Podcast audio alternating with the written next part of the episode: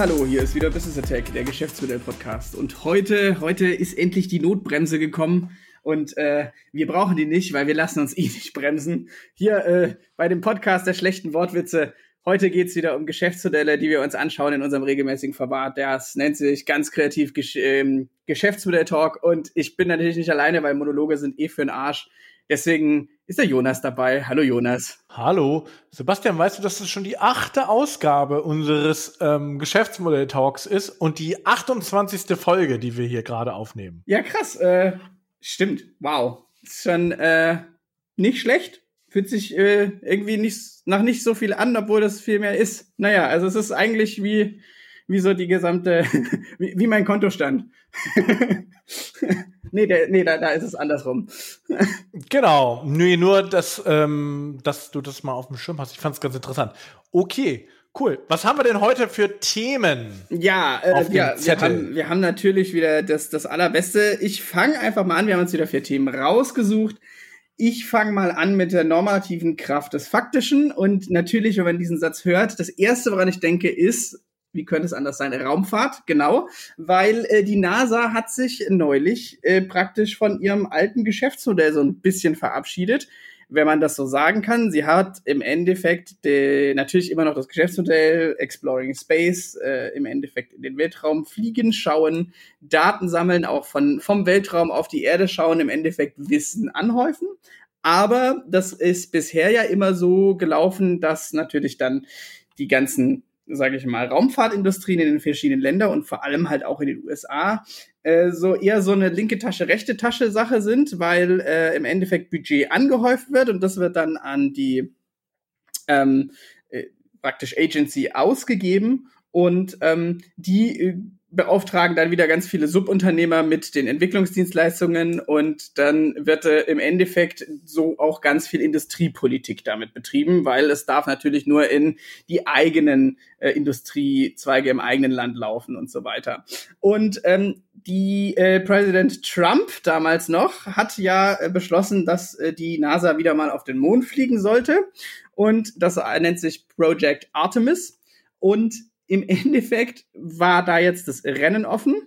Was? Äh, du willst was sagen, Jonas? Nee, ich will nicht sagen, ich habe eigentlich nur mit so einer Geste angedeutet, das können unsere lieben Zuhörerinnen hier leider jetzt nicht sehen, mit einer Geste angedeutet bei To the Moon. Ach so, ja, wir, genau, wir haben ja jetzt so ein, so ein Video-Feature in diesem Podcast-Ding, deswegen dachte ich jetzt gerade, Jonas meldet sich und jetzt habe ich natürlich meinen Faden verloren. Ähm, nee, genau, es ging darum, dass im Endeffekt jetzt auch wieder da die Ausschreibung gelaufen ist und im Normalfall, und das ist halt schon auch einfach ein bisschen immer noch, sag ich mal, interessant. Im Normalfall wird das Ganze immer mit einem Cost-Plus-Modell gemacht, so nennt sich das. Und das ist im Endeffekt, der Staat übernimmt alle anfallenden Kosten und zahlt darüber hinaus einen festen Prozentsatz als Profitprämie. So, Jonas, wenn ich so ein Modell habe, was ist denn, also wenn du jetzt noch richtig deine kritische äh, äh, Denkerpose anwirfst, was ist denn dann so die Folge, wenn ich so ein Modell habe? Naja, dann habe ich natürlich keinerlei Interesse, eigentlich äh, das irgendwie in irgendeiner Form wirklich kosteneffizient durchzuführen, weil ich ja weiß, dass es eine Gesamtübernahme der Kosten äh, gibt. Und ich äh, werde natürlich versuchen, äh, das Budget immer so starr auszunutzen. Ja, es ist ja. vor allem, was sich ergibt, ist natürlich, die Projekte dauern teilweise wirklich, äh, das ist jetzt keine Übertreibung, Jahrzehnte länger als geplant. Die Kosten sind immer komplett explodiert eigentlich. Und es macht alles gar keinen Sinn. Also, und das ist ja dann auch trotzdem so Steuergeld. Und das ist einfach aber so ein erprobtes Geschäftsmodell, sage ich jetzt mal, in dieser Branche. Und ähm, es waren drei verschiedene ähm, WettbewerberInnen dabei. Und das war einmal SpaceX, einmal, ähm, da, da, da, lass mich in die Ding schauen. Ähm, SpaceX war der Außenseiter, dann gab es Dynetics und dann äh, noch die Blue Origin. Die waren dabei. Und eigentlich hatten alle gedacht, dass Blue Origin äh, praktisch das Ganze macht, weil, äh, naja, die haben halt mit Northrop Grumman zusammengearbeitet, die ja auch so ein Platzhirsch sind die dann auch sogar bei der ersten Mondlandung schon dabei waren. Und eigentlich hatte man gedacht, das machen die und jetzt kam Tesla halt und hat im Endeffekt ein relativ unschlagbares Angebot abgeliefert, weil sie, und äh, halte ich fest, zum Beispiel sowas wie unternehmerisches Risiko selber tragen. Und ähm, ebenso hatten äh, hier die Blue, also die klassischen BewerberInnen hatten im Endeffekt so versucht, dadurch das erste Kick-Off-Meeting schon als Meilenstein zu verkaufen, das ab dann gezahlt wird und so weiter. Das, da muss man jetzt auch nicht ins Detail gehen, weil ich glaube, das ist dann auch gar nicht so interessant. Im Endeffekt hat es Tesla jetzt mit einem guten Konzept, das sie halt einfach haben, dem Management-Ansatz, den sie jetzt haben und halt eben auch äh, der äh, mittlerweile SpaceX, nicht Tesla. Äh, Tesla, ja, ja, SpaceX ähm, im Endeffekt bewie den Zuschlag bekommen. Und das ist in diesem Bereich setzt es dann schon so ein paar Schockwellen durch, weil auf einmal so klassische unternehmerische Prinzipien so ein bisschen gelten. Und das fand ich einfach super interessant, weil ähm, das auch wieder zeigt, dass so ein Geschäftsmodell und deswegen sage ich halt, ne, mit SpaceX hast du einfach auf einmal ein Unternehmen, was ähm, bewiesen hat, dass es Lieferleistungen wirklich auch liefern kann, einigermaßen im Zeitplan und einigermaßen im Budget. Und das ist halt in dieser ganzen Raumfahrtwelt wirklich etwas, was einfach nicht der äh, Modus operandi ist. Und deswegen finde ich das spannend, darüber zu reden. Also vor allem, da geht's ja eigentlich fast eher so auch um Betrieb, äh, Betriebs, über äh, Industriepolitik. Und äh, was sind so deine Gedanken dazu? Ja, also die die äh, Bild-Schlagzeile dazu würde, wäre ja äh, Elon jagt äh, Bezos Großauftrag ab.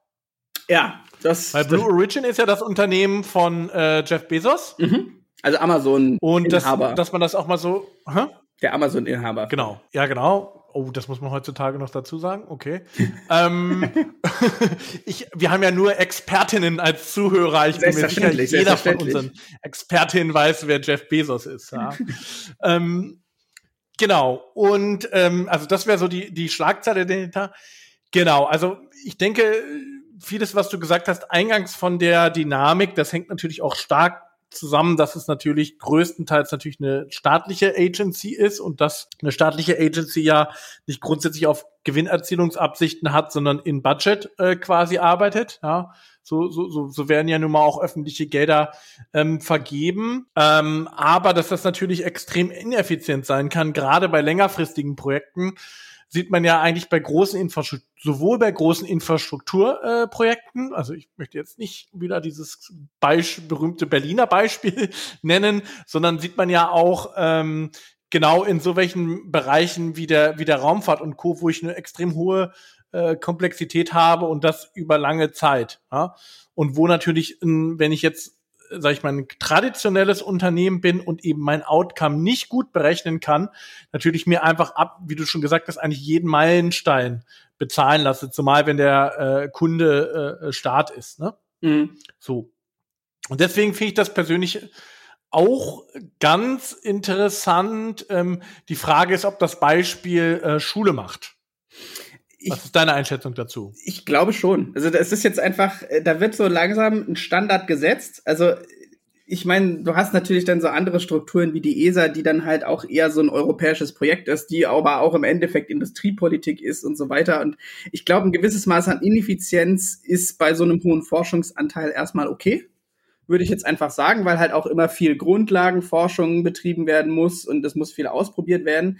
Allerdings, was halt ab eigentlich nie so richtig ähm, ausgenutzt wurde und was ja im Endeffekt das Ge Erfolgsgeheimnis von, von SpaceX ist, ist halt im Endeffekt Skaleneffekte ausnutzen. Und das ist halt, glaube ich, das, was das absolut Wichtige dran ist und wo man, glaube ich, nicht mehr vorbeikommt, weil anstatt halt immer speziell jetzt ein neues Triebwerk für XYZ zu entwickeln, einen neuen Tank, einen neuen Ding und immer neu zu entwickeln, hat halt SpaceX im Endeffekt bewährte Technologie genommen, weil ich meine, man sagt immer, it's not rocket science, aber so schwer ist es dann eigentlich so in Summe dann auch nicht, weil die äh, Prozesse und die Aerodynamik und alles ist einigermaßen bekannt. Im Endeffekt hat der ja nur gesagt, okay, wir nehmen halt einfach ganz viele bewährte ähm, ein Triebwerk, das wir die ganze Zeit weiterentwickeln und aber nur das herstellen und so weiter. Also sie erreichen überall Skaleneffekte. Und dadurch kann ich halt andere praktisch ähm, äh, ja, einfach Kosten schon mal anbieten.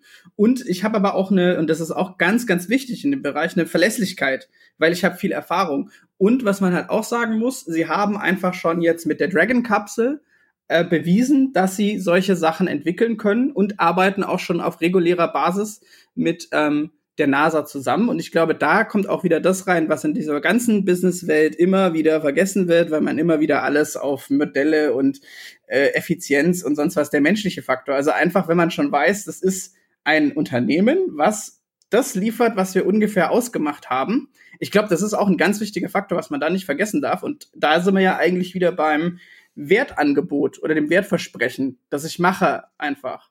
Und da ist halt einfach, ich kann in Zeit, Budget, ungefähr Lieferleistung, ist halt ziemlich viel wert in der Raumfahrtbranche. Und ich glaube, da sind wir einfach, da kommt wieder raus, wie wichtig eigentlich dieses Wertversprechen ist, wie zentral es ist. Ähm, genau, ich fand, wollte noch ein Stichwort einbringen, ähm, weil ich das jetzt irgendwie so ganz treffend fand, weil du das auch ganz gut beschrieben hast, was äh, unsere geneigten Zuhörerinnen ja aus dem Automotive-Bereich kennen.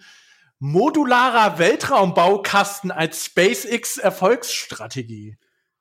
Kann man eigentlich so sagen, ja. Also. Weil das ist ja genau der gleiche Ansatz. Viele Gleichteile. Mhm. Ähm, natürlich ist eine Weltraumbranche auch allein, man baut ja nicht irgendwie 10 Millionen Raketen. Ne? Mhm. Deswegen ist das ja schon eine andere Dimension, aber ähm, relativ standardisierte Commodity-Teile, sehr viel ähm, ist von der Strategie ja schon das Ähnliche, ne? Mhm. Viele Gleichteile und dadurch auch die Komplexität rausnehmen für die äh, Projekte, auch für die Ver äh, Folgeprojekte. Und das ist ja von, vom Ansatz, auch vom Engineering-Ansatz ja schon ähnlich. Nö, also das würde ich auch so sagen. Und ich glaube halt, was in dem Fall das Glück ist, ich meine, wir reden eigentlich in diesem Podcast halt leider ziemlich viel auch über Elon Musk, was teilweise halt einfach auch angrund der Dynamik ist und der einfach, er hat ja gefühlt auch 10.000 Firmen. So, aber eine Sache, die halt der Firma, glaube ich, auch gut tut und darf man auch nicht vergessen, ist halt, dass so Space sein Hobby und seine Faszination auch ist. Und der halt sich, der, der macht ja total viel einfach, weil er Bock drauf hat und baut eine Rakete, die eigentlich viel zu überdimensioniert ist. Hat er ja schon die Entwicklung einfach auf eigene Kosten angefangen. Also hier mit äh, der Big Fucking Rocket oder wie er sie genannt hat. Ähm, kann ich nachher nochmal, nee, Delta Heavy, Delta Heavy heißt sie. So. Und ähm, solche Sachen, also das kommt dann noch dazu und es wird aber auch da dieser, wie du sagst, dieser Gleichteileansatz so weit wie möglich gefahren. Und äh, wie gesagt, das Wichtigste ist halt auch, die haben eine krasse Verlässlichkeit bisher und haben einfach ganz viel auf einmal halt gemacht, was immer so, was jeder wusste, dass es möglich ist, aber aufgrund der Strukturen nicht gegangen ist. Und ich glaube, das ist halt einfach auch wieder so ein Knackpunkt, den man da spannend beobachten kann. Struktur versus äh, die Möglichkeit. So. Wenn wir schon äh, Elon Musk als Namen erwähnt haben, ähm, achso, achso, dann Sebastian, weißt mehr du was, ihn, ähm, weißt du, was äh, Shiba Inu ist? Mm, nee. Shiba Inu? Doch, äh, nee, war das nicht der, der, der Blockchain-Erfinder? Oder sein Pseudonym? Nicht ganz. Shiba Inu ist eine japanische Hunderasse ah. und Namenspate für den Dogecoin. Ah, ja, ich, ja, okay, das war jetzt natürlich äh, den Namen, boah, weiß ich gar nicht mehr, wie der hieß. Der äh, äh, ja, egal, aber ja, den Dogecoin kenne ich natürlich. Wer im Internet zu Hause ist, äh, kommt um die Memes ja nicht so richtig drumrum, sage ich mal. Ähm, ja, ist aber auch im Endeffekt auch wieder nur eine Cryptocurrency. Aber halt eine mit eigentlich, äh, äh, eigentlich eine mimetische Cryptocurrency. Kann man so ausdrücken? Ähm, 2013, genauer gesagt am 8. Dezember 2013, als eine Spaß-Kryptowährung entstanden, als Parodie auf den Bitcoin. Deswegen, wie gesagt, auch diese Meme-Kultur und diese äh, japanische Hunderasse, die da als ähm, Meme-Pate stehen musste funktioniert genau wie ähnlich wie äh, Bitcoin oder auch der Litecoin auf einem Proof of Work Algorithmus. Das heißt, es werden regelmäßig wieder neue Blöcke gemeint. Ist das auf Ethereum-Basis oder? Ähm, nee, das wie gesagt, das ist ein eigener Coin, okay. ähm, aber ähm, eher so eher vergleichbar mit einem mit einem Litecoin, wie gesagt, die auch so ein bisschen Proof of Work Algorithmus haben. Und äh, ja, nur mit dem kleinen, aber feinen Unterschied, dass im Gegensatz zum Bitcoin der Dogecoin nicht äh, äh, ähm, nicht begrenzt ist. Also man kann im Prinzip unendlich weiter meinen. Mhm. Immer neue Coins. Und es entstehen auch viel mehr Coins äh, als tatsächlich ähm, im, im, im Bitcoin-Universum, äh, äh, im Bitcoin-Blockchain-Universum anstehen. Deswegen ja so ein bisschen auch der, eigentlich ja als Parodie gedacht, genau dessen, weil wir meinen einfach immer weiter und immer weiter und unsere, äh, unsere Hunde-Memes verbreitern sich immer weiter. Ja, und äh, die Entwicklung, die da rausgekommen ist, dass aus diesem Spaßcoin tatsächlich jetzt äh, ein wie auch immer Spekulationsobjekt geworden ist. Und wir werden das auch in die äh, Show Notes packen. Dort insbesondere ganz interessant, äh, dass es, äh, und das ist auch ein Merkmal von so einer, ich sag mal, Bis Business Influencer Economy, immer besonders dann angeheizt, wenn Elon Musk wieder was getwittert hat zum Thema Dogecoin und wie lustig und wie toll er doch den Dogecoin findet. Und dass das sozusagen ja eine wunderbare Parodie ist und wie lustig das denn wäre, wenn Leute sich plötzlich Dogecoin kaufen würden. Und dadurch ähm, hat er sich, ja, wie, wie kann man sagen, fast verhundertfacht bisher. Ja, das ist aber ist ein super spannendes Thema. Vor allem denke ich da halt einfach sofort an Regulatorik und so weiter, weil es halt immer einfacher wird, sage ich mal, mit Cryptocurrencies zu handeln. Und ähm, ja, ich meine, man, das ist halt auch wieder so dieses Elon Musk-Phänomen, der hat halt einfach Follower ohne Ende, zumindest auf Twitter. Ich weiß jetzt nicht, wie es auf den anderen Plattformen aussieht. Und äh, dadurch, dass er halt auch wirklich einer der erfolgreichsten Unternehmer aktuell dieses Planeten ist und auch so eine richtige Fanbase mittlerweile hat, hat er halt auch einfach krass viel Macht so. Und äh, vielleicht macht das einfach nur, um selber sich mal ein paar äh, paar Tausender für einen Abend zu verdienen oder so, glaube ich eigentlich nicht mehr bei dem Gehalt, das er macht. Aber also ich, ich finde es super interessant, dass es diese Leute gibt, die poppen auch immer mehr auf. Also vor allem halt auch so Kryptomillionäre, Millionärinnen, die ähm, erfolgreich gewesen sind, irgendwelche Investoren, Investorinnen und die dann aber halt auch im Endeffekt ja so eine so eine Influencer-Macht haben, was ich dann halt auch echt wieder schwierig finde, weil das halt ja, ne, äh, hier der, der Großvater von Peter Parker hat auch schon gesagt, mit großer Macht folgt äh, große Verantwortung. Du kannst ja da eigentlich sofort ein Scheme draus machen. Also du kannst ja sofort eigentlich Währungsmanipulation oder Cryptocurrency-Manipulation damit aktiv betreiben. So, und also das, das ist so das, das ist das, was mir dazu als erstes einfällt. So. Ja, also ähm, vielleicht noch eine Information, die ich ganz interessant fand zum Thema, als ich mich äh, mit Dogecoin auch ein bisschen beschäftigt hatte. Ähm, elf Wallets, also das sind ja diese, wo du den Schlüssel hast und quasi dann wirklich äh, deine Kryptowährung äh, physisch äh, liegt, mhm. ja, als, als Bits und Bytes. Sieb, äh, elf Wallets besitzen 70 Prozent aller Dogecoin. Krass. Wow. Das heißt, es gibt irgendwo bald wahrscheinlich unbekannte äh, Milliardäre auf Basis von äh, Dogecoin. Das bedeutet aber auch, wenn es immer, wenn es so eine Konzentration von Vermögen an einem Ort gibt, gibt es natürlich auch ein Riesenproblem, dass äh, die natürlich auch einen absoluten Market Maker Ansatz haben. Also stell dir mal vor, irgendwie zehn von diesen Wallets entscheiden dann, ähm, also oder die Person dahinter besser gesagt, entscheiden das zu verkaufen, dann, dann das, das würde ja komplett das Ding komplett zum Absturz bringen. Ja. Ja. Das heißt, ähm, also ich denke, hier kommen mehrere Phänomene zusammen. Zum einen das Thema, wie du schon gesagt hast, äh, Influencer, die so ähm, einflussreich sind, dass die durch ihre eigenen Aussagen den Markt, die Kryptowährung und so weiter ähm, ähm, bewegen können. Und zum anderen natürlich die Gier, ja, die darf man nie unterschätzen. Ja, das heißt, äh, wenn irgendwo dort mal diese absoluten ich sag mal, Extreme auftreten in äh, Situationen und Krypto eignet sich ja wunderbar dazu, äh, Extreme zu produzieren. Aber nicht nur Krypto, auch die Börse selber. Ähm, dann ähm, springen natürlich auch ganz viele Leute auf, die das dann irgendwie sehen als eine Möglichkeit, äh, eine schnelle Mark äh, damit zu machen. Und dadurch entsteht halt so eine komplette Dynamik. Ne? Du hast auf der einen Seite äh, Business-Influencer, die selber auch davon profitieren, wenn sie den Markt beeinflussen und können das in, in Relevanz tun. Und zum anderen eine Konzentration von einigen wenigen, äh, äh die da die das wirklich, wie gesagt, dann auch ein überproportionales Interesse daran haben, das zu, zu bewegen. Und natürlich dann dieser, dieser Herdentrieb, mhm. der da noch dazu kommt, ähm, der das natürlich auch noch massiv beeinflusst. Und das ist natürlich ähm, einerseits total spannend als Phänomen, aber andererseits natürlich auch extrem spekulativ und auch extrem gefährlich. Und das sollte einem auch immer bewusst sein. Deswegen, wie gesagt, wenn man sowas macht, dann bitte wirklich auch wirklich nur mit Spielgeld. Ja, muss man immer exakt genauso, äh, äh wenn man in, nach Las Vegas fliegt, muss man genauso äh, ansehen, weil was anderes ist es im Endeffekt nicht.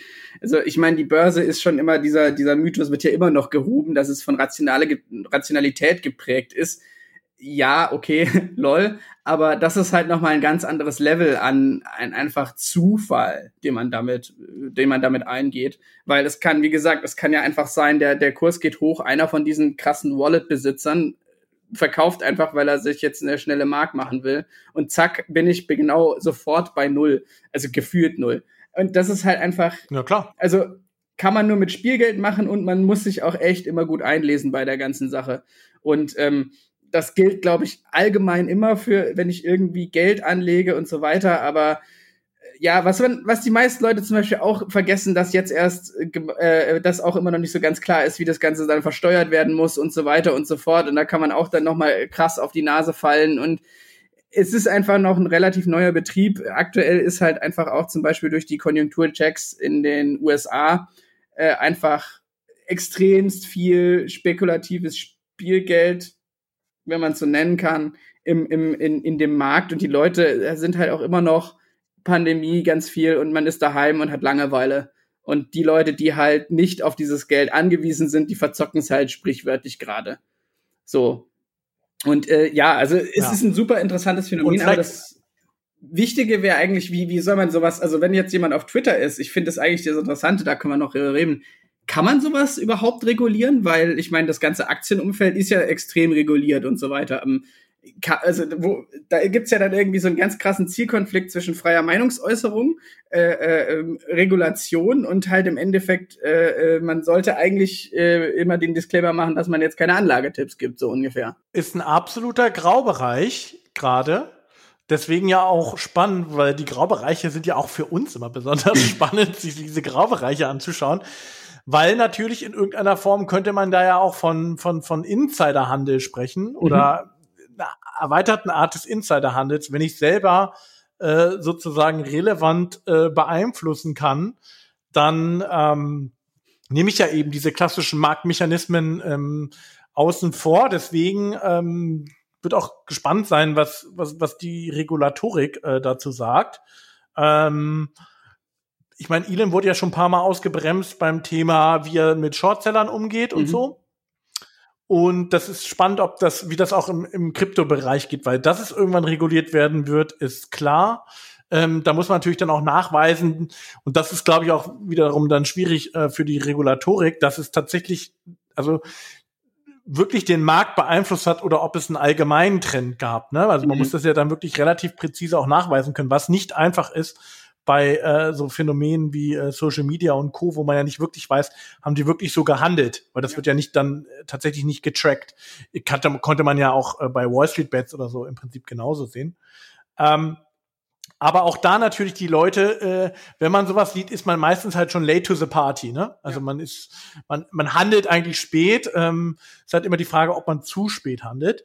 Ähm, ein Aspekt, den, den, der mir dabei noch ganz wichtig ist, ähm, vielleicht auch wenn man das jetzt wieder ein bisschen Geschäftsmodell theoretisch betrachten will, ist, ähm, wenn man sowas langfristig betrachtet, dann muss man natürlich immer die Frage stellen, löst dieses, diese Kryptowährung oder diese neue Technologie oder dieser, dieser neue Ansatz löst er tatsächlich ein reales Problem. Und das kann man ganz klar bei Dogecoin verneinen. Das löst keinerlei Problem.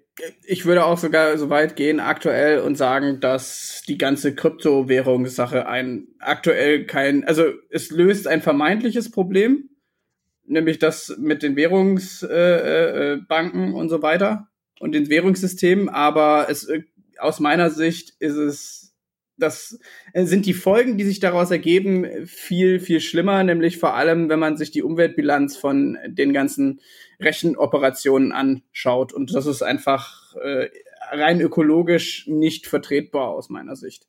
Also es ist halt im Endeffekt ein Spekulations, eine Spekulationsspielwiese wie von allen und ja, also es löst auch kein Problem. Es ist halt im Endeffekt äh, just for the lulz so da, da bin ich immer ein großer Fan von im Grundsatz, aber wenn ich dann halt nebenher einfach wirklich hunderte, tausende Tonnen CO2 ausstoße wegen den ganzen Berechnungen, ja, dann lass es halt einfach so. Ähm, was ich noch eigentlich sagen würde, wenn ich mir jetzt das Ganze andersrum anschaue, aus einer Geschäftsmodellperspektive, nämlich aus, aus Sicht von einem Influencer, einer Influencerin, dann ist halt auch da das wieder so eine Gratwanderung. Da sind wir natürlich auch wieder beim Wertversprechen, weil das ist ja dann eigentlich fast das Einzige, was mein Geschäftsmodell ausmacht. Und ich kann das dann halt monetarisieren, indem ich Sachen verkaufe und ähm, nicht verkaufe. Und das ist halt dann ein echt schmaler Grad, weil entweder ich muss Transparenz machen, wie viel ich da selber involviert bin, wodurch ich dann zeigen kann, dass ich daran glaube, versus ich darf damit eigentlich halt auch nur ein sehr geringes ähm, äh, Geschäft mitmachen, weil wenn ich alles auf einmal verkaufe, dann ist ja meine Reputation wieder im Arsch, weil dann damit gebe ich ja öffentlich, dass äh, ich das nicht äh, praktisch mehr unterstütze, beziehungsweise nicht mehr dann glaube, oder halt einfach nur von Anfang an einen Reibach machen wollte, womit mein Geschäftsmodell dann einfach von jetzt auf gleich im Arsch ist. Und ich glaube, das ist eigentlich das Interessante, dass man dann im Endeffekt, wenn man da einen Reibach draus machen will, kann es von der Geschäftsmodellperspektive eigentlich nur langfristig angelegt sein und dann muss ich praktisch immer langsam verkaufen bis ich halt irgendwann bei Null bin. Aber es darf halt bloß keiner merken. so. Siehst du es ähnlich? Ja, wirklich ganz, ja genau, das ist wirklich ganz interessant, dass man in der Kette dann genau überlegen muss, wie man handelt, genau, weil es ja, weil es ja bei, das sagt ja schon der Wort Influencer, Einfluss üben und das basiert natürlich zum größten Teil auch auf das Vertrauen, ne? Also, mhm. also dass man der, der den Personen, die diesen Einfluss ausüben, in irgendeiner Form eine Autorität, ein Vertrauen ähm, mhm. zugesteht. Äh, sonst würde man ja nicht sozusagen da äh, dementsprechend handeln. Ja, ja su super interessant. Das Thema wäre ein eigenen Podcast wert, vielleicht auch mal mit einer Expertin oder so. Äh, muss man mal schauen ähm, weil tatsächlich das auch Privatpersonen eigene Marken werden und so weiter. Das kann man total breit ausdiskutieren und das wird immer relevanter auch. Mhm. Und das ist das ist tatsächlich spannend, wobei auch da ne diese Schwelle zwischen ähm, ähm, ja, es gibt einige wenige, die es können und ganz viele, die es auch nicht können. Ne? Das muss einem auch immer da in, in, in dem Kontext bewusst sein. Ähm, ich freue mich natürlich, äh, wenn in Zukunft auch der Business Attack Geschäftsmodell Podcast die Märkte bewegt. Ja, äh, it's a jungle out there. Und äh, genau deswegen kommt jetzt die Überleitung zu Gorillas. Es ist nicht nur eine Affenart, sondern auch ein relativ neues Start-up aus Berlin sogar, ne? Aus der Factory in Berlin. Aus der Factory in Berlin. Sehr gut. Und ähm, im Endeffekt fällt das unter die, ähm, sag ich mal, Flash-Shopping-Apps mittlerweile die es äh, ja jetzt auch schon eine eigene Kategorie natürlich wieder gibt. Die sind hochgeploppt aus dem Nichts. Natürlich war es wieder mal, äh, ist es im Endeffekt wieder so ein kleines Copycat äh, von um, US-amerikanischen Startup. Das war, wer war denn das nochmal? Joker? Instacart. Instacart im Endeffekt das Geschäftsmodell oder beziehungsweise was machen die? Ähm, ich habe einen relativ begrenzten Supermarkt-Auswahlkorb. Also was heißt relativ begrenzt? Da ist wirklich alles drin, was ich erstmal brauche. Ähm, ich habe jetzt halt nicht die, den, kann jetzt nicht super viele Marken auswählen, aber es ist auf jeden Fall genug, dass ich damit einen kompletten Einkauf machen kann. Dann mache ich das also rein digital, reine App-Lösung, gehe ich dann in meine App, mache das alles und es ist zehn Minuten später da. Wird komplett mit dem Fahrrad geliefert und es ist, die zehn Minuten werden auch eingehalten. Und äh, kostet zwei Euro Liefergebühr dann. Aber wie gesagt, ich habe Eier vergessen für meinen Kuchen, zack, kann ich holen, zehn Minuten später sind die Eier da das ist im Endeffekt das Versprechen und das hat natürlich noch mal eine ganz andere Dynamik jetzt im Zuge der Pandemie und den verschiedenen Lockdowns bekommen. Und ähm, ist einfach super interessant, was da alles passiert, weil es auch ganz andere ähm, sage ich mal, Herausforderungen liefert, weil es ja dann doch auch eher ähm, kleinteilige Lieferung ist, als jetzt klassische E-Commerce ähm, oder halt ja, ich würde sie so unter E-Commerce, wenn da einfach Lieferungen von, von äh, Convenience-Produkten und so weiter, würde ich mal darunter fallen lassen. das finde ich spannend, darüber zu reden. Und sind jetzt auch ein das am schnellsten gewachsene Einhorn oder zum Einhorn gewordene Startup in Deutschland bisher. Das hat neulich äh, im März 245 Millionen eingenommen und ist damit in der Bewertung zu einem Einhorn geworden. Und ja, genau. Neun Monate nach der Gründung. Und das ist schon, das, das ist krass. So. Ja, ähm, eine Minute dreißig hat ein äh, hat eine Gorillas-Mitarbeiterin, um quasi das Pre-Packaging im Lager zu machen nach deiner Bestellung. Krass. Es ist schon, also es, das Schlimme, also das, was heißt Was beim Großeinkauf schon sportlich ist. Das kriegst du selber nicht hin. Aber das ist halt im Endeffekt dadurch das Begrenzte und ich glaube, also wenn du die Leute wissen halt irgendwann, wo was ist und so weiter. Ähm, eine Sache, die ich persönlich wichtig finde, weil ich war am Anfang auch skeptisch und war sofort wieder so, ja gut, ey, das kann ja wiederum mal wieder nur so ein Ausbeutungsmodell sein für die Mitarbeitenden.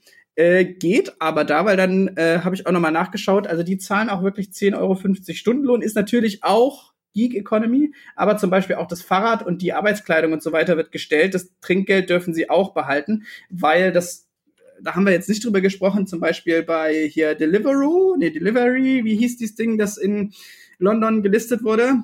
Hast du es gerade aus dem Kopf? Also was? Deliveroo war das Deliveroo, die äh, im Endeffekt an die Börse gegangen sind, neulich in London und halt einfach äh, ein komplettes Ausbeutungsmodell haben und da im Endeffekt ziemlich auf die Schnauze gefallen sind. Ich glaube, das wird immer wichtiger. Also da arbeiten sie von vornherein dagegen. Und ähm, Wartezeit zum Beispiel, wenn sie keine Tour haben, wird auch ähm, bezahlt. Und das finde ich eigentlich super spannend. Also, und sie machen halt auch relativ cleveres Marketing in dem Sinne, dass sie zum Beispiel ganz oft handgeschriebene Grüße mit in die Lieferung packen oder dann kriegst du einen Osterhasen mit dabei und da du halt immer so Kleinlieferungen eher bestellst, als jetzt hier äh, mit noch einfach den Großeinkauf, das ist alles ziemlich clever gemacht. Die Frage, und da kann man, glaube ich, drüber diskutieren, A, was ist das Geschäftsmodell wirklich? Weil das ist ja schon ziemlich viel Arbeit, Einsatz und so weiter für kleine Mar also für eh schon kleine Margen in dem ganzen Lebensmittelbereich. Und das zweite ist, hat dieses Geschäftsmodell denn eigentlich genau dasselbe Potenzial nach der Pandemie? Das ist das eigentlich Interessante. Ja, also vielleicht um das Thema Flash-Supermärkte so ein bisschen, bisschen abzurunden. Es gibt auch mittlerweile relativ viele Mitbewerber. Wir reden natürlich immer über Lösungen äh, für den urbanen Raum. Ja, das ist vielleicht ganz wichtig ganz dazu ja. zu sagen, zumindest bei den Flash-Supermärkten. Und ähm, es gibt auch Wettbewerber, Bring.de, 52 Millionen Euro Venture Capital, Jocker, 10 Millionen Venture Capital, Flink, auch sowas in dem Bereich. Also alle auch sehr stark gebackt von relativ bekannten Investoren auch und Investorinnen.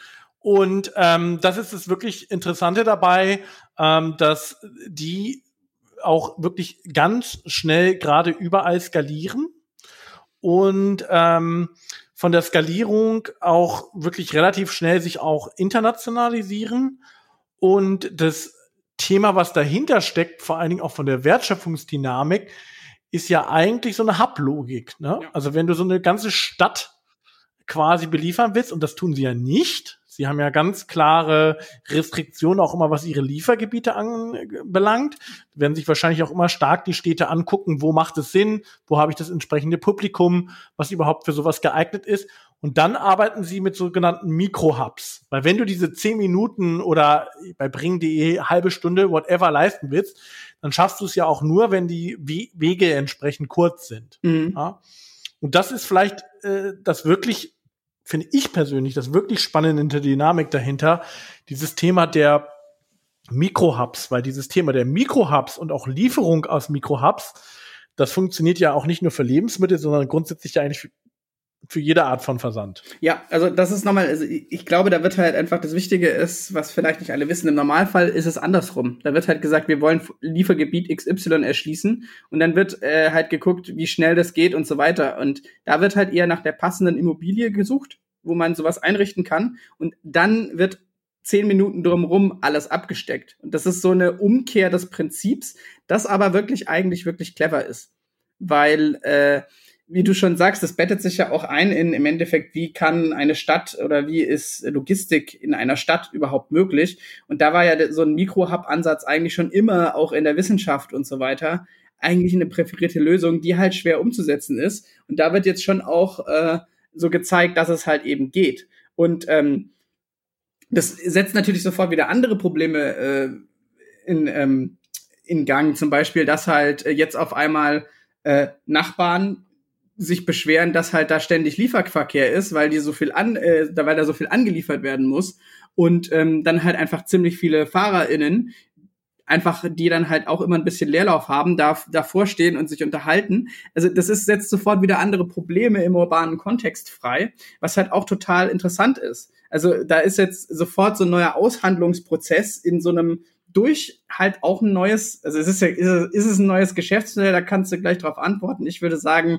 im Endeffekt nicht wirklich, weil es ist halt im Endeffekt Purchase.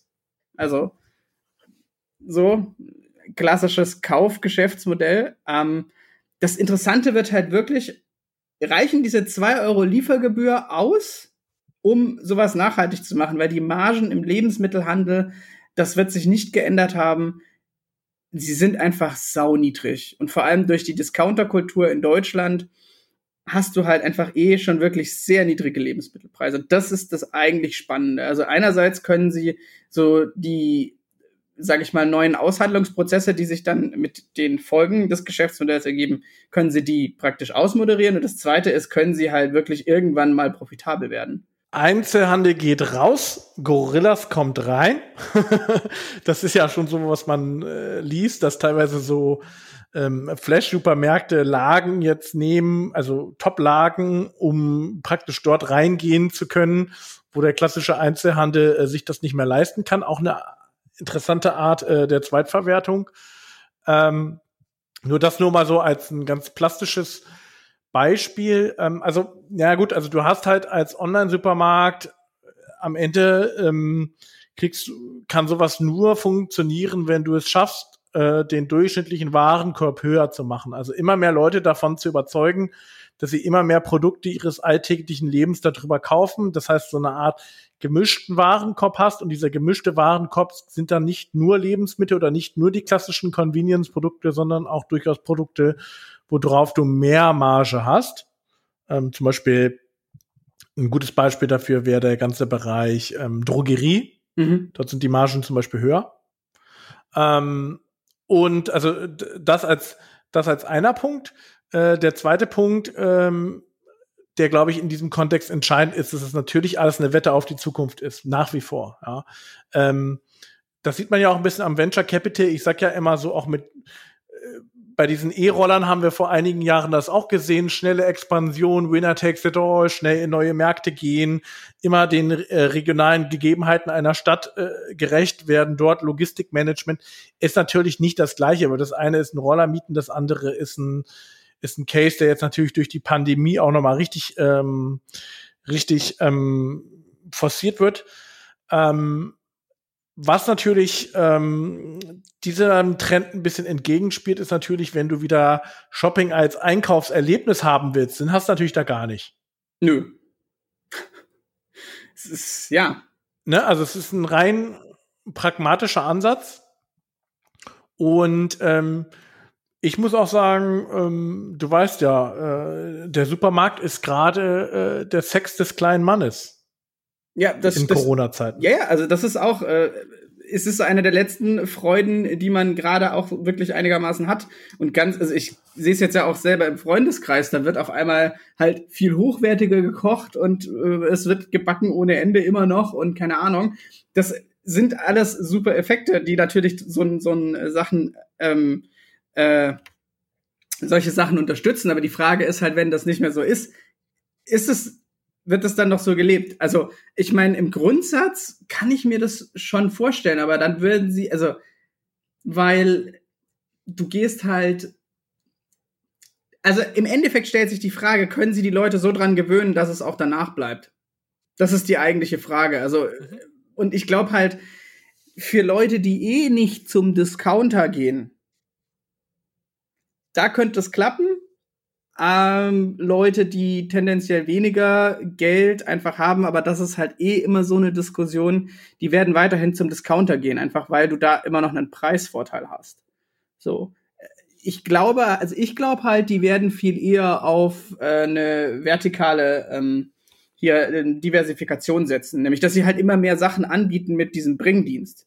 Du hast dieses, also warum denn nicht mhm. einfach auch noch äh, im Endeffekt äh, ein super lokaler Lieferdienst werden, wo ich dann bei einem wo ich äh, bei für zum Beispiel verschiedene Shops Medikamente ja Medikamente Sachen anbinden kann. Ich glaube, das wird die also da wird der im Endeffekt bauen die da viel eher gerade ein funktionierendes urbanes Lieferkettensystem auf. Und warum soll die Post dann nicht irgendwann sagen, oh ja, dann lasse ich dir halt auch noch im Endeffekt äh, Post austragen oder halt äh, Amazon sagt, äh, da kann die kann ich zumindest die kleinen Pakete hinleiten oder so. Und ich glaube, das ist das Interessante, was eigentlich dahinter steht. Da wäre ich mir auch relativ sicher, dass das Ganze auch so dann in den internen Pitches steht. Weil nur mit dem Essensthema und im Endeffekt halt Convenience-Produkte, das ist wichtig und das kann auch immer so ein, so ein, so ein Backbone sein, aber das ist dann halt eher um, um äh, die, die Reta wie heißt Returns, äh, wo ich immer, dass ich immer wieder komme, dass ich das Reoccurrence. Sie, danke, jetzt äh, falsches Wort im Kopf gehabt, aber genau, dass ich das sicherstelle und ich glaube, das ist das eigentlich Interessante. Würde ich auch so sehen. Also, dass du dieses, dieses Muster dieser, dieser, dieser Mikro-Hubs wirklich komplett überträgst und vertikal integrierst. Mensch, auch noch schönes äh, Pattern dahinter erkannt. Spannend, ja. Weil man muss ja sich auch die Frage stellen, was rechtfertigt dann so eine Milliardenbewertung? Und das kann halt nicht nur ein durchschnittlicher Warenkorb von 25 Euro für Lebensmittel sein. Ja, und vor allem, wenn man halt einfach auf Dauer immer ein bisschen teurer sein muss eigentlich als jetzt ein Discounter, weil einfach ich ganz andere Kosten habe.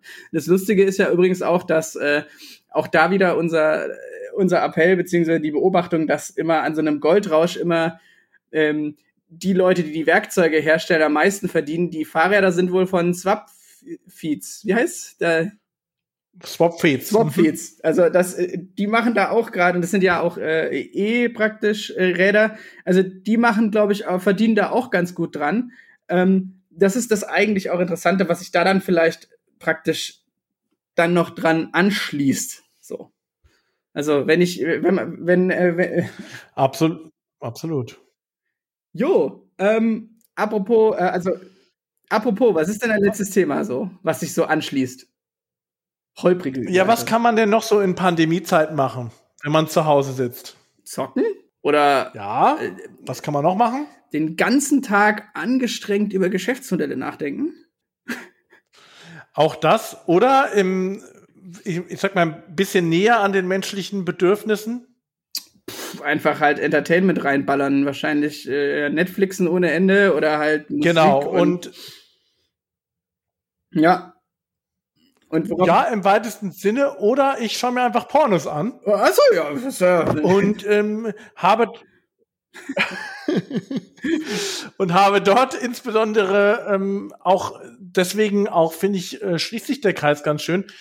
Find, möchte mir insbesondere spezielle Pornos anschauen von äh, Influencerinnen. Und da gibt es ja eine Plattform, die das Ganze, ähm, dieses ah, Fansein, dieses, äh, diesen Pornokonsum ein bisschen auf die Spitze getrieben hat und äh, OnlyFans, genau. Dort kann ich als Content Creator oder Content ähm, Creatorin ähm, also hochladen. Ja. ja. bei OnlyFans wahrscheinlich sogar auch ganz viele Content Creatorinnen, das ist äh, richtig. Ähm, die dort ähm, sozusagen gegen eine Gebühr, ja, gegen eine Subscription oder auch äh, eine Einmalzahlung Content hochladen. Mhm. Und dieses OnlyFans-Prinzip, ich glaube, wir hatten hier in diesem Kontext auch schon mal darüber gesprochen, äh, weiter, ähm, diese Subscription-Modelle äh, weiten sich jetzt auch immer weiter aus, zum Beispiel auf den Journalismus. Ah, okay. ähm, auch das ähm, nichts wirklich Neues. Ähm, gab es ja auch schon länger mit, äh, ich erinnere nur an so Plattformen wie Patreon oder diese ganzen Paywalls, die man natürlich abschließen kann. Aber auch dort jetzt wieder runtergebrochen auf eine individuelle Ebene gibt es eine amerikanische Plattform, die heißt Substack. Okay. Und auch dort kannst du gewisse Autoren abonnieren. Und Das sind natürlich dann immer sehr bekannte Autoren häufig. Ja, Autorinnen, genau. Sehr bekannte Autorinnen, zum Beispiel von der New York Times mhm. oder auch von bekannten Wirtschaftsmagazinen, ähm, die du dort direkt mit einem äh, Abo unterstützen kannst. Mhm.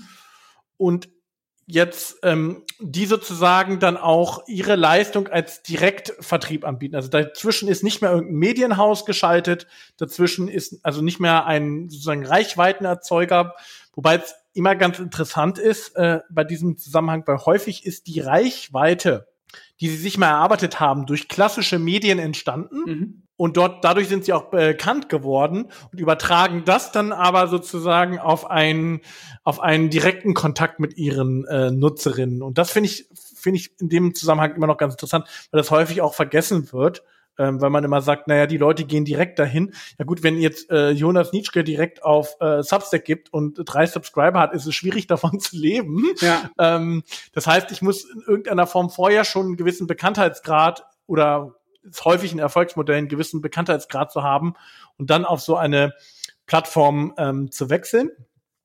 Das fand ich in, in dem Zusammenhang ganz interessant, also dass dieses Subscription Economy sich immer weiter ausweitet und äh, der neueste äh, Streich, den es auch natürlich auch schon gab, aber der jetzt noch mal eine gewisse Aufmerksamkeit hat.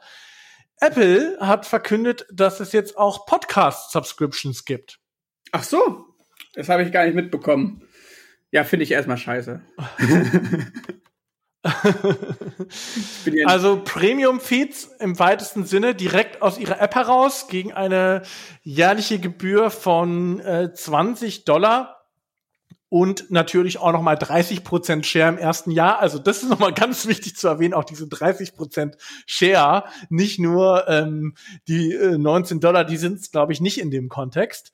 Ähm, das heißt, auch Apple wird dann zum Podcast-Publisher. Und das ist das, ähm, finde ich persönlich ganz interessante, was gerade passiert, ähm, dass wirklich äh, Leute, die in irgendeiner Form Content äh, createn, in irgendeiner Form jetzt immer mehr Möglichkeiten bekommen, sich direkt zu vermarkten. Und diese Plattformen ähm, ermöglichen es halt in der Regel durch eine deutlich geringere Gebühr, als es vorher der Fall war, weil wir dieser Inter Intermediär mhm. des Publishers aus der Kette genommen wird, dich äh, quasi direkt äh, zu finanzieren. Und auch in der Musikindustrie mhm. ähm, wird das jetzt immer stärker kommen und in ganz vielen Bereichen. Und ich insbesondere als Medienunternehmen, als Medienhaus würde mir das jede Menge Bauchschmerzen bereiten. Mhm. Also ich finde das äh, alles richtig, was du sagst und auch eine wichtige Tendenz, die man gerade beobachten kann. Ich würde nur vielleicht so ein bisschen unterteilen. Also ich meine, OnlyFans, das Thema Erwachsenenunterhaltung ist halt nochmal so ein ganz eigenes Thema. Ist im Endeffekt aber auch ja eine Demokratisierung von, sage ich jetzt mal, SexarbeiterInnen. Also dass ich überhaupt bisher ging, also das ist ja auch so ein ganz eigener und komischer Markt. Ähm, ist vielleicht auch da äh, gar keine so schlechte Entwicklung. Und es gab ja auch einfach diese, äh, diesen ähm, Skandal hier mit äh, Pornhub, wo jetzt auch die ZahlungsdienstleisterInnen rausgegangen sind und so weiter.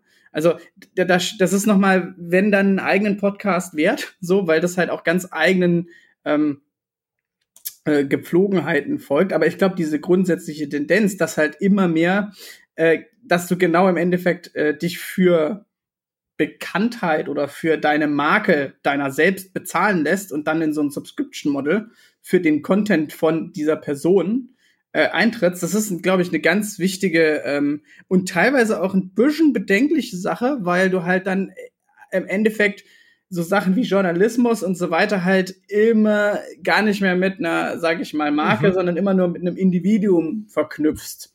Und das äh, mag in zum Beispiel beim Thema äh, einfach äh, OnlyFans oder so, da ist ja super, weil da willst du ja genau das. Das liegt ja nicht nur der Sache, weil du wirst ja, ich meine, die Welt der Fetische und so weiter ist ja auch äh, viel und dann kann man vielleicht genau das finden, was man will und das ist dann halt vielleicht genau diese Person, weil sie irgendwie aussieht, irgendwas tun kann, irgendwas macht, was sie halt äh, einfach äh, nur sie tut. Aber halt so, wenn es ins Thema Journalismus, Meinungsbildung, sowas in die Richtung geht, da wird es dann echt interessant, ob man das so will, weil dann, ich meine, die Stärke zum Beispiel von so großen Redaktionen und so weiter, wenn sie den anständigen ähm, Journalismus machen. An dieser Stelle fick dich, Springer. Aber äh, dann habe ich schon solche Sachen wie ich äh, revidiere das ganze Zeug, ich habe äh, Quellenschutz, ich habe äh, einfach so eine Inhouse-Rechercheabteilung und so weiter. Und das ist halt dann nicht mehr unbedingt gegeben, so, weil ich meine, du kannst ja das Ganze auch umdrehen, dann wirst du halt irgendwie so ein Querdenker-Depp, der äh, dann halt da irgendwie hier so ein Mikro-Influencer wird und dafür auch noch davon für seinen Stuss, den er verbreitet, dann auch noch bezahlt, also davon leben kann so. Das ist halt so die Kehrseite davon. Im Grundsatz gehe ich aber mit. Ich würde mir auch relativ viele Sorgen machen, weil das ja dann auch die, sag ich mal, Verhandlungsmacht von äh, Verlagen oder so großen Instituten im Endeffekt deutlich einschränkt. Und das ist das eigentlich Interessante an der ganzen Sache, weil wenn auf einmal immer ein neues Geschäftsmodell ab einer gewissen Bekanntheit möglich wird und halt auch einfach so zum Standard wird, dann muss ich ja ganz anders die Leute halten, so, weil es kann ja dann e-, eventuell immer produktiver sein oder halt äh, für mich mehr lohnender, wenn ich mich sozusagen in die Selbstständigkeit verabschiede. Und äh, ein, ein Nebensatz noch, das ist jetzt ein langer Dialog, aber es kann natürlich auch richtig cool sein, weil ich halt zum Beispiel auch dadurch, wenn ich halt auf einmal einen Investigativjournalisten, eine Investigativjournalistin habe, die wirklich richtig geilen Scheiß macht, aber wirklich sehr unbequem ist, dann kann ich die damit natürlich auch fördern. Das ist ja so two sides of a coin, aber im Zweifelsfall würde ich halt immer eher auf schlechte Auswirkungen tippen. so, jetzt, äh, jetzt kannst du wieder was sagen. Ja, also ähm, zum Thema OnlyFans sehe ich nicht so, dass das ein völlig anderes Phänomen ist, weil du nimmst Publisher aus der Kette raus. Das waren dann halt vorher Porno-Publisher oder Porno-Plattform, aber du nimmst trotzdem äh, Leute aus der Kette raus. Ähm, natürlich wie die neue Plattform dann auch wieder einen Share haben, aber einen geringeren. Ja, aber du hast super viel Gratis-Content. Ähm, deswegen, deswegen sehe ich das nicht. Du hattest immer genau diesen ganzen ja. Amateur- und Gratis- und sonst was Content, was ja das große Problem ist. Du kannst es in dem Sinne nicht wirklich äh, monetarisieren. Du hast ja nicht so ein YouTube-Modell. Und dann hast du auch noch äh, einfach Altersbeschränkungen. Oder nur ganz gering. Ja. Genau, und das ist ja der große Unterschied. Also du hast einfach einen Großteil davon, also für Pornografie zahlt man ja nicht mehr. Außer man ist halt wieder in der, also in diesem Fetischbereich oder halt irgendwas, was speziell ist und so weiter. Wenn man diese speziellen Vorlieben hat. So, dann ist es einfach wieder etwas, wofür die Leute zahlen. Aber für so, ich sag jetzt mal, die 0815 Pornografie ist, glaube ich, die Zahlungsbereitschaft genau gar nicht da. Absolut, ja. Nee, ähm, wollte nur sagen, dass trotzdem irgendein Intermediär da aus der äh, Kette rausgenommen ja, wird ja. und eine direkte Inter Also das Grundphänomen ist schon ähnlich, auch wenn die Branche natürlich nochmal eigene Dynamiken hat, bin ich bei dir. Mhm. Ähm, ich wollte mit diesen Two Sides of the Coin, äh, das, das, das, das fand ich nochmal ganz, als Aspekt ganz spannend, weil natürlich, klar, ähm, du hast, ähm, also wenn der Gatekeeper wegfällt, dann fällt halt der Gatekeeper in allen möglichen Bereichen weg, ne? Mhm. Dann fällt er halt auch weg, eben im Sinne von, dass er äh, gewisse Unabhängigkeit äh, äh, garantiert und es fällt natürlich auch der Gatekeeper weg, der so eine gewisse Filterfunktion hat. Das merkt man ja auch. Ne? Mhm. Das merkt man ja auch in ganzen gesellschaftlichen Prozessen. Wenn der Gatekeeper wegfällt, dann hat das natürlich auch äh, nicht nur Vorteile, sondern auch Probleme. Ähm, und man muss ja auch wieder sagen, nicht jeder hat diese Reichweite. Also es ist natürlich dann auch für ganz viele natürlich überhaupt gar kein Geschäftsmodell, weil sie einfach diese Reichweite nicht haben. Und die Frage ist ja auch ein bisschen, ähm, also Nische, Nische funktioniert vielleicht, aber so diese, dieses, dieser Zwischenbereich, der funktioniert, glaube ich, gar nicht in so einer Subscription Economy. Noch ein äh, letzter Punkt dazu, oder ein letzter Aspekt dazu, weil wir wollen ja auch immer hier schön unsere unter eine Stunde äh, consumable Content äh, erreichen. Ähm, KPIs, KPIs, KPIs. Das,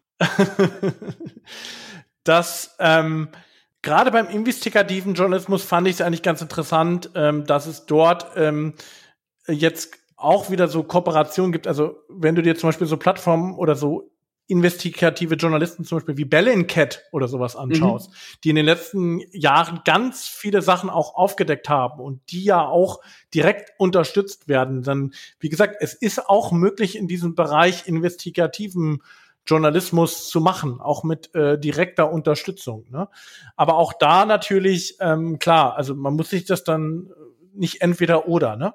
Aber das fand ich nur noch mal als, als Beispiel auch, dass auch investigativer, investigativer Journalismus als ähm, Spendenunterstützung oder beziehungsweise als Subscription auch äh, funktionieren kann und teilweise ja auch in den Recherchen ähm, durchaus auch jetzt, sag ich mal, klassische Medienhäuser auch teilweise abgehängt habt. Also ganz viele Berichte stützten sich ja dann auch wieder auf diese ja. Rechercheplattform. Nee, da bleibt es auf jeden Fall spannend. Einen wichtigen Punkt, den ich auch noch hier zu dem äh, ganzen Porno-Thema und äh, Erwachsenenunterhaltung noch immer anbringen will, weil ich ihn einfach wichtig finde. Nur hier nicht, dass in irgendeiner Form irgendwie was falsch verstanden wird. Jeder, jede, jede Person soll machen, was sie will mit äh, ihrem Körper und ihrer Sexualität, solange das alles auf äh, auf dem eigenen Willen beruht und jeder damit äh, glücklich ist. Also nur, das ist auch, glaube ich, nochmal wichtig, dass man sowas erwähnt. Das ist äh, mir persönlich einfach relativ wumpe. Hauptsache, jeder macht, was er will. So. Genau. Und ähm, genau. Absolut. Und ähm, genau, und apropos jeder macht, was er will, was wir wollen. Jetzt kommt die Abmoderation, wäre noch, wenn ihr äh, einfach denkt, wir, wir sind okay, dann gibt uns oder oder einfach herausragend oder richtig scheiße, aber dann lieber nicht. Dann gibt uns einfach noch eine gute Apple-Bewertung. Das hilft uns, dass wir äh, dass wir ähm, irgendwie cool auffindbar sind. Wir werden niemals bei diesem Apple-Programm mitmachen, weil wir immer frei und ohne Werbung bleiben werden. Das äh, äh, haben wir ist eine, ein ehener Grundsatz und ansonsten ich meine, wir haben immerhin zwei ZuhörerInnen mindestens oder so. Oder? Deswegen ist es besonders wichtig. Und ansonsten, falls ihr Feedback habt, falls ihr irgendwelche Anmerkungen habt, falls ihr irgendwo sagt, da habt ihr echt richtig Scheiße gelabert, dann immer Feedback an, Jonas. Podcast at businessattack.de und schaut auch gerne auf unserer neuen äh, Webseite vorbei, wo auch nochmal alle Folgen übersichtlich jetzt aufgelistet sind, findet ihr unter businessattack.com slash podcast. Ja, genau. Und damit haben wir es auch wieder für heute. Und äh, wir sind unter einer Stunde geblieben. Deswegen hören wir uns auch äh, bald hoffentlich wieder. Äh, bleibt gesund, wo ihr seid. Und äh, ich sag Tschüss. Tschüss.